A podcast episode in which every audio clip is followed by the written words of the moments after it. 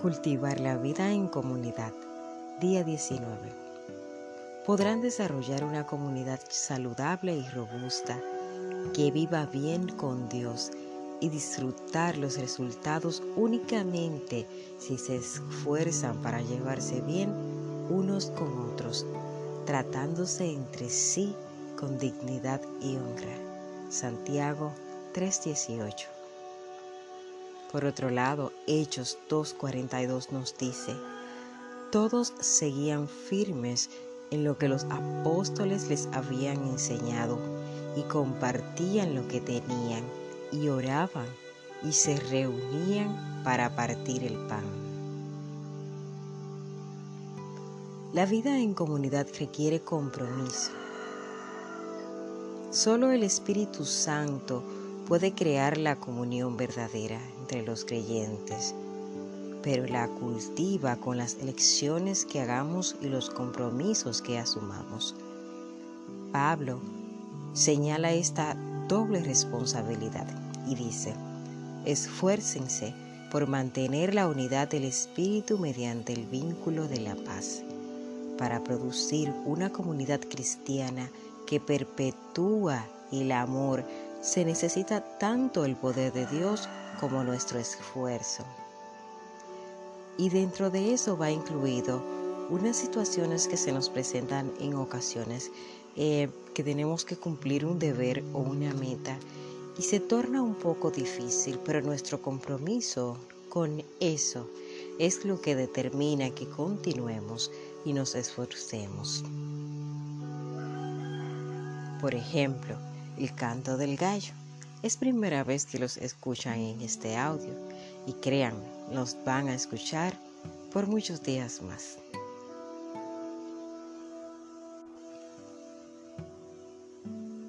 Continuando con nuestra lectura dice, por desgracia, muchas personas se crían en familias con relaciones malsanas y por lo tanto carecen de las habilidades relacionales necesarias para la comunión verdadera.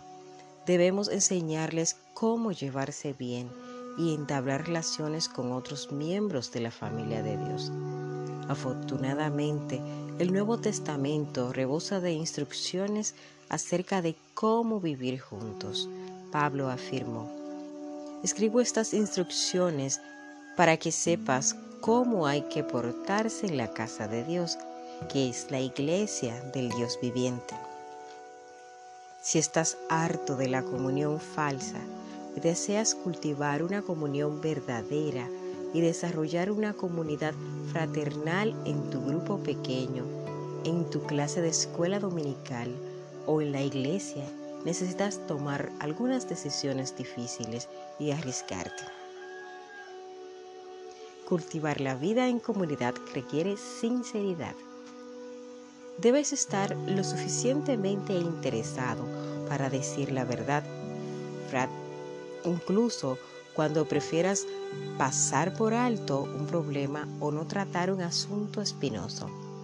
Si bien es mucho más fácil permanecer en silencio cuando las personas a nuestro alrededor tienen un patrón de pecado que les duele o lastima a otros, no es lo que Él está haciendo lo que afecta o te manda hacer. La mayoría de las personas no tienen a nadie que las ame, o por lo menos no a nadie que las ame lo suficiente como para decirles la verdad, aunque duela, por lo cual persisten en sus conductas autodestructivas. Por lo general, sabemos que es necesario decirle a esa persona pero nuestros temores nos impiden abrir la boca. Muchas relaciones han sido perjudicadas por el temor. Nadie tuvo el valor de hablar en el grupo mientras la vida de uno de sus miembros se desumbaba. La palabra de Dios nos ordena, hablando la verdad con amor, porque no podemos formar una comunidad sin franqueza. Salomón dijo, una respuesta sincera es el signo de una verdadera amistad. A veces esto implica preocuparnos o por lo menos preocuparnos lo suficiente por quien peca o está siendo tentado para enfrentarlo afablemente. Pablo dijo, hermanos, si ven que alguien ha caído en algún pecado, ustedes que son espirituales deben ayudarlo a corregirse, pero háganlo amablemente y que cada cual tenga mucho cuidado. No suceda que él también se ha puesto a prueba. Muchas congregaciones y grupos pequeños son superficiales porque temen al conflicto. Siempre que surja un asunto que pueda provocar tensión o incomodidad, inmediatamente se lo pasa por alto para representar un falso sentido de paz. Alguien sugiere no, no complicar las cosas y apaciguar los ánimos, pero el asunto nunca se resuelve y todos se resignan. Todos saben cuál es el problema pero nadie lo expresa francamente. Esto produce un ambiente viciado. Hay secretos y se multiplican los chismes. La solución de Pablo era directa. Decía, no más mentiras, no más falsas impresiones. Díganle al su prójimo la verdad. En el cuerpo de Cristo todos estamos conectados entre sí. A fin de cuentas, cuando mienten a otros, se mienten a ustedes mismos. La comunión verdadera depende de la franqueza, ya se trate de un matrimonio, una amistad o tu iglesia. Aún más, en una relación, el túnel de los conflictos puede ser la puerta a la intimidad. Hasta que no nos importe suficiente como para enfrentar y solucionar los obstáculos subyacentes, nunca podremos tener una relación más estrecha. Cuando un conflicto es bien manejado y se encaran y solucionan las diferencias, se estrechan las relaciones. La Biblia dice, a fin de cuentas, más se aprecia al que de repente que al que adula. Repito, a fin de cuentas, más se aprecia al que reprende que al que adula. La franqueza no debe ser una licencia para decir lo que a uno se le antoja, donde quiera y cuando quiera. Eso es impertinencia. La escritura afirma que para todo hay un cuándo y un cómo. Las palabras irreflexivas deben cicatriz, dejan cicatrices profundas. Dios nos manda hablarnos unos a otros en la iglesia como miembros afables de una familia. Y dice, no reprendas con dureza al anciano, sino aconsejalo como si fuera tu padre. Trata a los jóvenes como hermanos, a las ancianas como a madres, a los jóvenes como hermanas. Es triste, pero la falta de sinceridad ha destruido miles de relaciones. Pablo tuvo que reprender a la iglesia en Corintio por su pasivo código de silencio que permitía la inmoralidad dentro de su comunidad. Como no había nadie con suficiente valor para enfrentarla, les dijo, no miren para otro lado con la esperanza de que el problema desaparecerá. Sáquenlo a la luz y trátenlo. Pero un poco de devastación y vergüenza que la maldición ¿Ustedes creen que se trata de algo sin importancia? Pero por el contrario, no deberían actuar como si todo estuviera bien cuando uno de sus compañeros cristianos es inmoral o calumniador, es arrogante con Dios o grosero con sus amigos, se emborracha o es avaro y es estafador no toleren esta situación ni consideren aceptable ese comportamiento.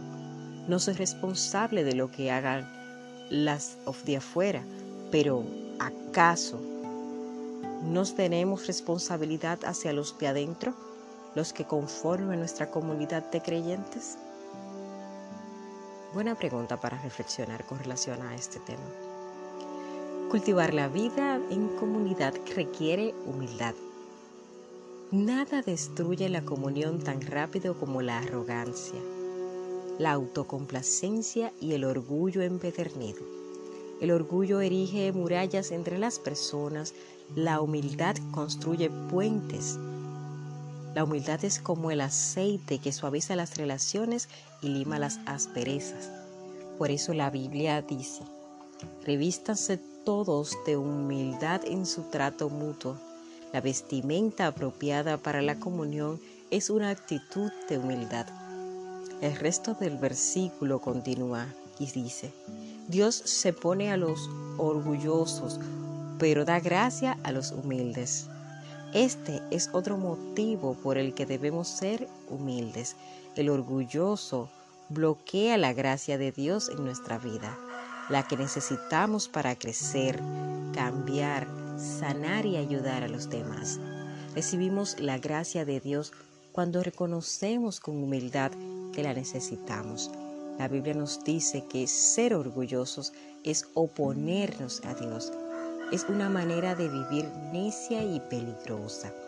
Podemos desarrollar la humildad de manera práctica reconociendo nuestras debilidades, siendo tolerantes con las debilidades de otros, estando dispuestos a ser corregidos y destacando lo que hacen los demás. Pablo aconsejó, vivan siempre en armonía y no sean orgullosos, sino traten como iguales a la gente humilde no se crean más inteligentes que los demás. A los cristianos de Filipos les escribió diciendo, honren más a los demás que a ustedes. No se interesen solo en ustedes, sino interésense en la vida de los demás. La humildad no es pensar menos de ti mismo, sino pensar menos en ti mismo. Humildad es pensar más en los demás. Las personas humildes se interesan tanto en servir a otros que no piensan en sí mismas. Cultivar la vida en comunidad requiere amabilidad. La cortesía o amabilidad consiste en respetar nuestras diferencias, tener consideraciones por los sentimientos de otras personas y ser tolerantes con las que nos molestan. La palabra de Dios dice, hagamos cuanto contribuya al bien, con el fin de edificarlas. Pablo le dijo a Tito, el pueblo de Dios debe tener un gran corazón y ser amable. En todas las iglesias y en cualquier grupo pequeño habrá siempre por lo menos una persona difícil, a veces más de una. Estas pueden tener necesidades emocionales especiales, profundas e inseguridades, costumbres irritantes o hábitos sociales no desarrollados. Podríamos llamar las personas NGI, que necesitan gracia extra. Dios puso a tales personas en medio de nosotros, tanto para nuestro beneficio como para el de ellas son una oportunidad para el crecimiento y para poner a prueba la comunión. Las amaremos como hermanos y hermanas y las trataremos con dignidad. Los miembros de una familia no se aceptan porque sean inteligentes, hermosos o talentosos. Se aceptan porque pertenecen a la misma familia. Defendemos y protegemos la familia uno de sus miembros puede ser algo tonto, pero es de nuestra familia. De la misma manera, la Biblia dice, ámense los unos a los otros con amor fraternal, respetándose y honrándose mutuamente. Lo cierto es que todos tenemos nuestras manías y caprichos, pero la comunidad no tiene nada que ver con compatibilidades. La base de nuestra comunión es nuestra relación con Dios. Somos una familia. Una de las claves para la amabilidad es conocer los orígenes de una persona. Descubre su historia. Cuando sepas lo que esa persona ha atravesado, serás más comprensivo.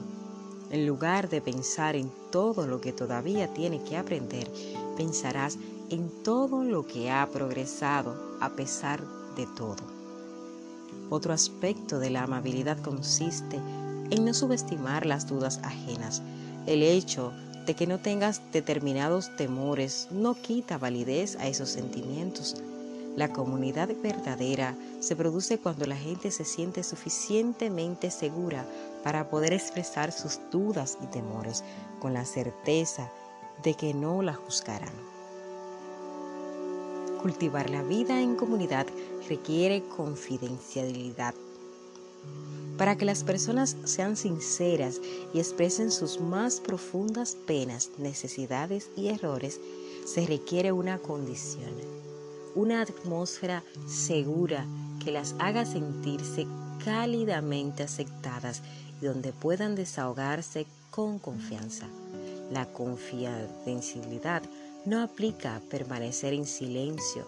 Si nuestro hermano o hermana peca, significa que lo que se expresa dentro del grupo no sale fuera de él, que el grupo tratará el asunto internamente y nadie saldrá a contar chismes. Dios odia los chismes, sobre todo cuando se los disfraza superficialmente como pedidos de oración. Él afirma, el perverso provoca contiendas y el chismoso divide a los buenos amigos. Los chismes provocan sufrimiento y divisiones, destruyen la comunión. Dios es muy claro al respecto. Debemos enfrentar al que cause divisiones. Estas personas pueden enojarse y abandonar el grupo o la iglesia cuando se las amonesta por sus acciones divisivas. Pero el compañerismo de la iglesia es más importante que cualquier individualidad. Cultivar la vida en comunidad requiere contacto frecuente.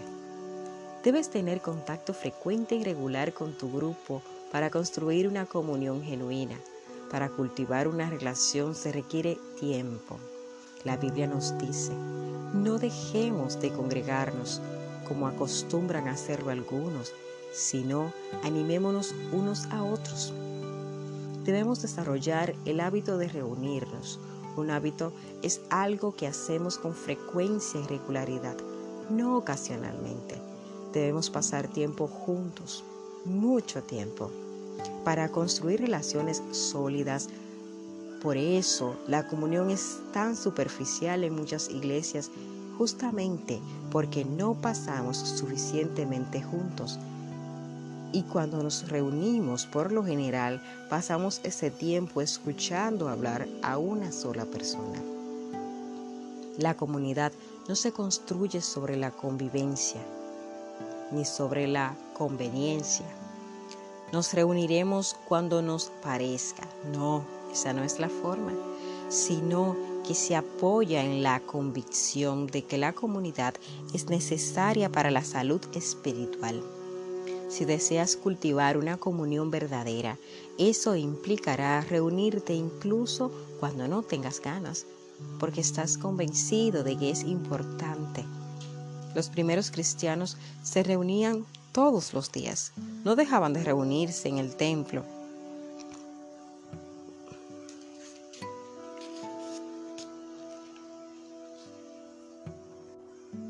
ni un solo día.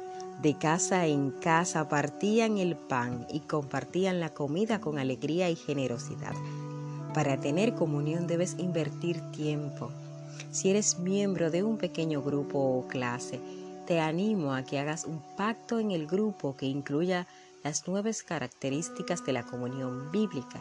Expresaremos nuestros verdaderos sentimientos, autenticidad, nos animaremos unos a otros, reciprocidad.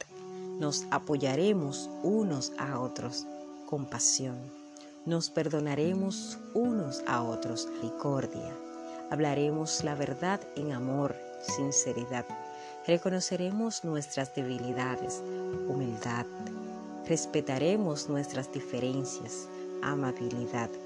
No andaremos con chismes, confidencialidad y haremos del grupo una prioridad, frecuencia. Al leer esta lista de características, te resultará obvio porque la comunión genuina es tan poco corriente. Consiste en renunciar a nuestro egocentrismo e independencia para transformarnos en, en interdependientes. Sin embargo, los beneficios de compartir la vida juntos superan largamente los costos y nos preparan para el cielo. Este es nuestro día 19, pensando en nuestro propósito, punto de reflexión, la vida en comunidad requiere compromiso. Versículo para recordar. En esto conocemos lo que es el amor, en que Jesucristo entregó su vida por nosotros. Así, también nosotros debemos entregar la vida por nuestros hermanos. Primera de Juan 3:16. Pregunta para considerar. ¿Cómo puedo cultivar hoy las características de una comunidad verdadera en mi grupo pequeño o en mi iglesia? Espero que este capítulo sea de mucha ayuda para ti. Recuerda consultar la palabra. Allí encontrarás respuesta a alguna duda que puedas tener. En otro orden, quiero ofrecerles mi más sincera disculpa porque en estos días los podcasts han tenido ciertas fallas. Ustedes saben que estamos atravesando una crisis sanitaria a nivel mundial y bueno, pues yo he tenido que cambiarme de locación, he venido a quedarme en casa de mis padres y dada esta situación eh, se ha hecho un poco difícil. Esa es la razón de que escuchen de fondo esa melodía que nos canta el gallo y la estarán escuchando por varios días. Espero que sea de su agrado y que disfruten este podcast. Hasta la próxima. Un abrazo.